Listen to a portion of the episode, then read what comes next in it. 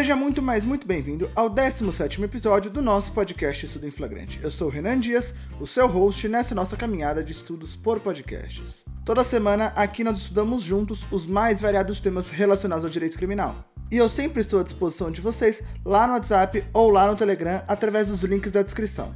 Então, caso fique alguma dúvida, ou caso você tenha uma sugestão de tema, ou mesmo uma crítica, você pode me encontrar nesses canais e falar diretamente comigo, tá certo? Bom, sem mais delongas, vamos ao conteúdo do nosso 17 episódio.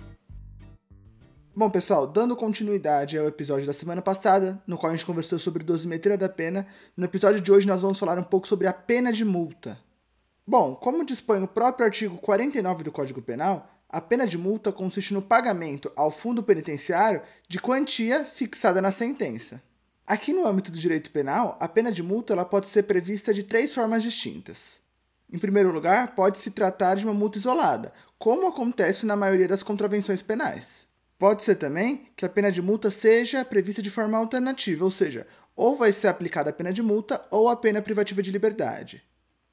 Um exemplo dessa situação é o artigo 155, parágrafo 2 do Código Penal, que é uma espécie de furto, que diz assim, ó: se o criminoso é primário e é de pequeno valor a coisa furtada, o juiz pode substituir a pena de reclusão pela de detenção, diminuí-la de 1 a 2 terços ou aplicar somente a pena de multa. Então, nesse caso, ou o juiz aplica só a pena de multa ou a pena privativa de liberdade. Então, essa pena de multa ela está sendo prevista de maneira alternativa. Outra possibilidade é haver a pena de multa de maneira acumulada com a pena privativa de liberdade. É o caso, por exemplo, do caput do artigo 155, furto simples. Diz assim, ó, subtrair para si ou para outro em coisa alheia móvel. Pena, reclusão de 1 a 4 anos e multa. Essa pena de multa aqui, ela é cumulada à pena privativa de liberdade. Ok? Então, ou a pena de multa é isolada, ou ela é alternativa, ou ela é cumulada. Em relação à natureza dessa pena de multa, ela pode ser comum quando diretamente prevista no preceito secundário do tipo penal, ou seja, é nesse caso do furto aqui que eu acabei de falar quando expressamente ela está prevista como uma das penas que devem ser aplicáveis àquelas pessoas que foram condenadas pela prática do artigo 155 do Código Penal. Porém, também há a possibilidade de se tratar de uma pena de multa substitutiva, que é aquela aplicada de forma a substituir a pena privativa de liberdade. Essa é a previsão lá do artigo 44, parágrafo 2 do Código Penal. Por esse dispositivo, quando for possível a substituição da pena privativa de liberdade pela pena restritiva de direito, se a pena for igual ou inferior a um ano, o juiz pode substituir essa pena privativa de liberdade por uma pena restritiva de direitos ou uma multa. Agora, se a pena for superior a um ano, o juiz pode substituir essa pena privativa de liberdade por uma pena restritiva de direitos mais a pena de multa ou duas penas restritivas de direito. Esse não é o tópico do nosso podcast, mas fica aqui a anotação de que o Supremo tem um entendimento divergente daquilo que expressamente diz a lei em relação à substituição da pena privativa de liberdade pela pena restritiva de direitos. Eu não vou entrar em detalhes porque, mais uma vez, esse não é o nosso tema, mas fica aqui a anotação, ok? Daqui a pouquinho eu vou falar sobre o sistema de fixação da pena de multa, que é o sistema de dias-multa. Mas o que é importante eu falar antes disso é o seguinte: o sistema de dias-multa tem esse nome justamente porque a pena de multa era convertida em pena de detenção quando o condenado solvente deixava de pagar a multa ou frustrava a execução. Então, até 1996, poderia haver a conversão de cada dia multa em um dia de detenção. Mas a partir da Lei 9.268 de 96, que ela alterou a redação original do artigo 51, ficou proibida a conversão da pena de multa em pena de detenção.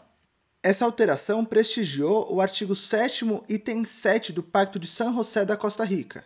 Esse dispositivo consagra a impossibilidade de prisão por dívida. Além disso, parando para pensar, se um determinado crime tinha uma pena isolada de multa e o não pagamento dessa multa acarretava a prisão, a consequência que nós tínhamos era que o não pagamento da multa era mais grave que o próprio crime, porque o não pagamento da multa acarretava a privação da liberdade, ao passo que o próprio crime não tinha esse efeito que é tão grave. Então era nítida a falta de proporcionalidade. Então, em 96, houve alteração do sistema instituído em 84, que foi quando houve a reforma da parte geral do Código Penal. E mais recentemente, em 2019, com o pacote anticrime, o artigo 51 passou a ter a sua mais atualizada redação, que diz assim: Transitada em julgada a sentença condenatória, a multa será executada perante o juiz da execução penal e será considerada dívida de valor, aplicáveis às normas relativas à dívida ativa da Fazenda Pública, inclusive no que concerne às causas interruptivas e suspensivas da prescrição. Então, com o trânsito em julgado da sentença penal condenatória, a pena de multa se torna dívida de valor e ela será executada sob o rito da Lei de Execuções Fiscais.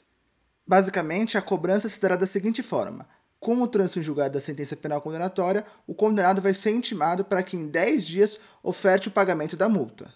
Se houver requerimento, o juiz pode permitir que o pagamento seja realizado em parcelas mensais e ainda a possibilidade de haver o pagamento mediante desconto do vencimento ou do salário do condenado quando se tratar de multa aplicada isoladamente, cumulativamente com pena restritiva de direito ou quando for concedida a suspensão condicional da pena.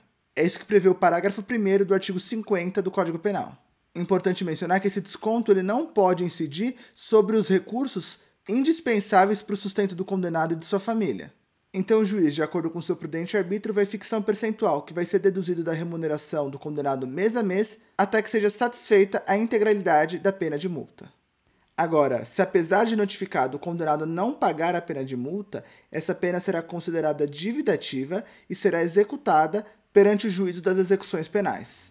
Além disso, se sobrevier ao condenado uma doença mental, a execução da pena de multa ficará suspensa nos termos do artigo 52 do Código Penal. Agora, em relação a quem tem a titularidade para a cobrança desses valores, há uma certa confusão na jurisprudência. Até o final de 2018, prevalecia a súmula 521 do STJ.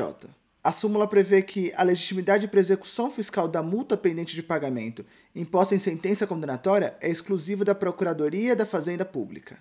Porém, o Supremo, no julgamento da ADI 3150, entendeu que, contando do trânsito em julgado da sentença, o Ministério Público tem 90 dias de legitimação exclusiva para propor a execução da pena de multa. Se esse prazo não fosse observado, aí sim a Procuradoria da Fazenda, subsidiariamente, promoveria a execução do valor. Esse entendimento proposto pelo ministro Roberto Barroso fez uma analogia em relação à ação penal pública e ação penal privada subsidiária da pública. O ministro entendeu que, da mesma forma que o ofendido tem a titularidade subsidiária para promover a sua queixa na hipótese de inércia do Ministério Público nas ações penais públicas, a Fazenda Pública também tem a legitimidade subsidiária para promover a execução no caso de inércia do Ministério Público. Só que depois dessa decisão, veio o pacote anticrime e trouxe a nova redação do artigo 51, prevendo que a competência para execução dessa pena é do juízo da execução penal. A antiga redação não tinha essa previsão, de modo que prevalecia que, enquanto a atribuição fosse do Ministério Público, a competência seria do juízo das execuções criminais. Agora, passado o prazo de 90 dias, e com a legitimidade subsidiária da Procuradoria da Fazenda, a competência para julgamento, ou melhor, a competência para execução desse valor seria da vara das execuções fiscais. Porém, agora com o pacote anticrime, a lei traz expressamente a previsão de que a sentença deve ser executada perante o juízo da execução penal. Então, aqui, como eu disse, fica aquela grande confusão. O entendimento da DI 3150 ainda se mantém? Primeiro, a legitimidade é exclusiva do Ministério Público e depois vai ser uma legitimidade concorrente entre MP e Fazenda Pública? Vamos considerar que sim. Nesse caso, a Procuradoria da Fazenda deve executar o título perante a vara das execuções fiscais ou das execuções penais? Ou vamos considerar que não, que o Ministério Público tem legitimidade exclusiva para executar a pena de multa e essa execução deve ser sempre promovida perante o juiz das execuções criminais? Bom, a gente não tem resposta jurisprudencial para essas perguntas por enquanto. Talvez a resposta mais simples seria dizer que o pacote anticrime não alterou a legitimação para execução da pena de multa, apenas estabeleceu uma regra de competência. Porém, isso traria um problema de ordem prática. Dois, na verdade, né? Um, porque a Fazenda Pública, via de regra, não oficia perante as varas das execuções penais, o que demandaria um remanejamento do pessoal, o que tende a ser sempre bastante complexo na administração pública. E o segundo problema também é uma questão de falta de pessoal, mas dessa vez dentro das varas de execução penal, porque essas varas elas não estão acostumadas a esse tipo de execução, diferentemente do que ocorre nas varas de execução fiscal, onde os magistrados e os servidores já estão absolutamente acostumados com a cobrança de dívidas. Outro debate interessante diz respeito à natureza da pena de multa. Se, com a inscrição em dívida ativa e pelo fato de ser cobrada como dívida de valor, essa pena perderia ou não a sua natureza penal, Se a resposta for afirmativa, ou seja, se se trata apenas de uma dívida civil, o não pagamento da multa não pode impedir a extinção da punibilidade e, por consequência, também não pode atrasar a reaquisição da primariedade ou a reabilitação do condenado. Agora, se a resposta for negativa, enquanto não for paga essa dívida, não será extinta a punibilidade, não será iniciado o prazo para reaquisição da primariedade e não será iniciado o prazo para reabilitação. A jurisprudência já entendeu para um, depois para outro lado, e hoje tem prevalecido que a natureza é penal sim, que o fato de se tratar de dívida de valor não retira a natureza penal da pena de multa.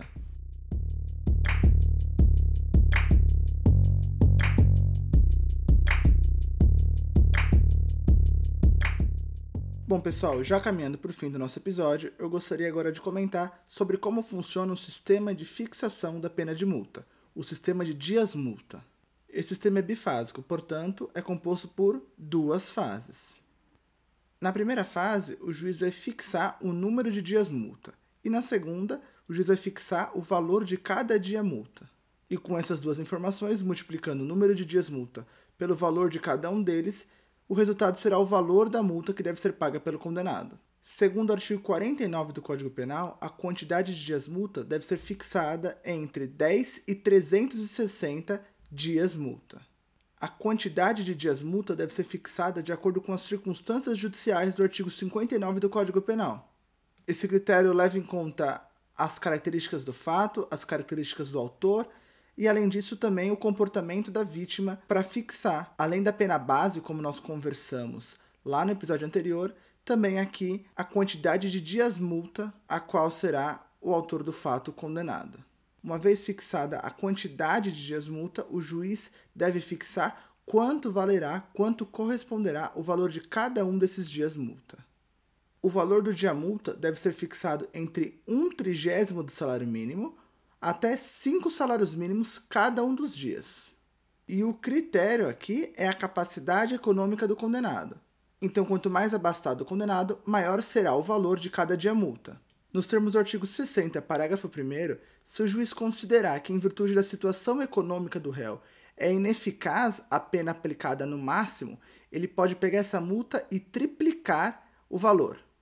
Então, basicamente, vamos fazer uma conta simples a quantidade mínima de dias multa é 10 dias e a quantidade máxima é 360. O valor mínimo dos dias multa é um trigésimo do salário mínimo e o valor máximo é 5 salários mínimos.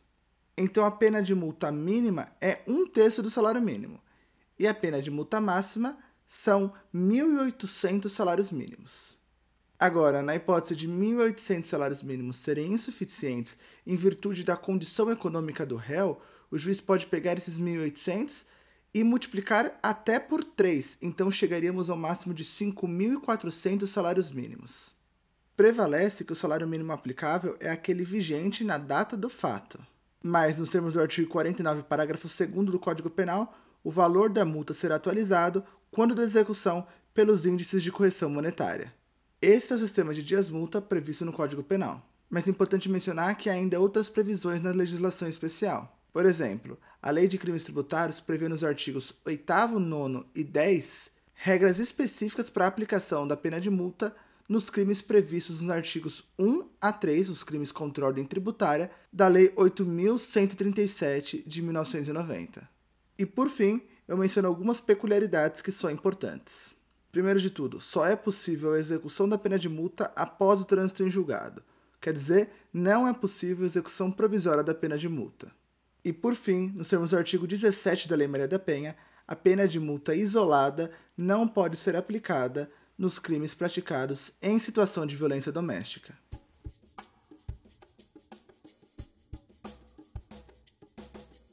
Bom, pessoal, espero que você tenha gostado e que esse conteúdo tenha agregado muito valor a você. Por favor, compartilhe nosso podcast com algum amigo ou alguma amiga para que esse podcast venha crescer cada vez mais. Assim você me incentiva a continuar produzindo conteúdos de valor como esse. Para mim, é sempre um grande prazer produzir esses conteúdos e também dar atenção para vocês lá no WhatsApp ou lá no Telegram através dos links da descrição. Toda vez que alguém me manda mensagem, eu me sinto muito honrado. Então, se você quiser trocar alguma ideia, me chama lá que vai ser um baita prazer te dar atenção. E não se esqueça que nós temos um compromisso marcado aqui para a próxima semana para estudarmos juntos, mais uma vez, sobre os mais variados temas relacionados ao direito criminal. Bom, por hoje é só e até a próxima semana.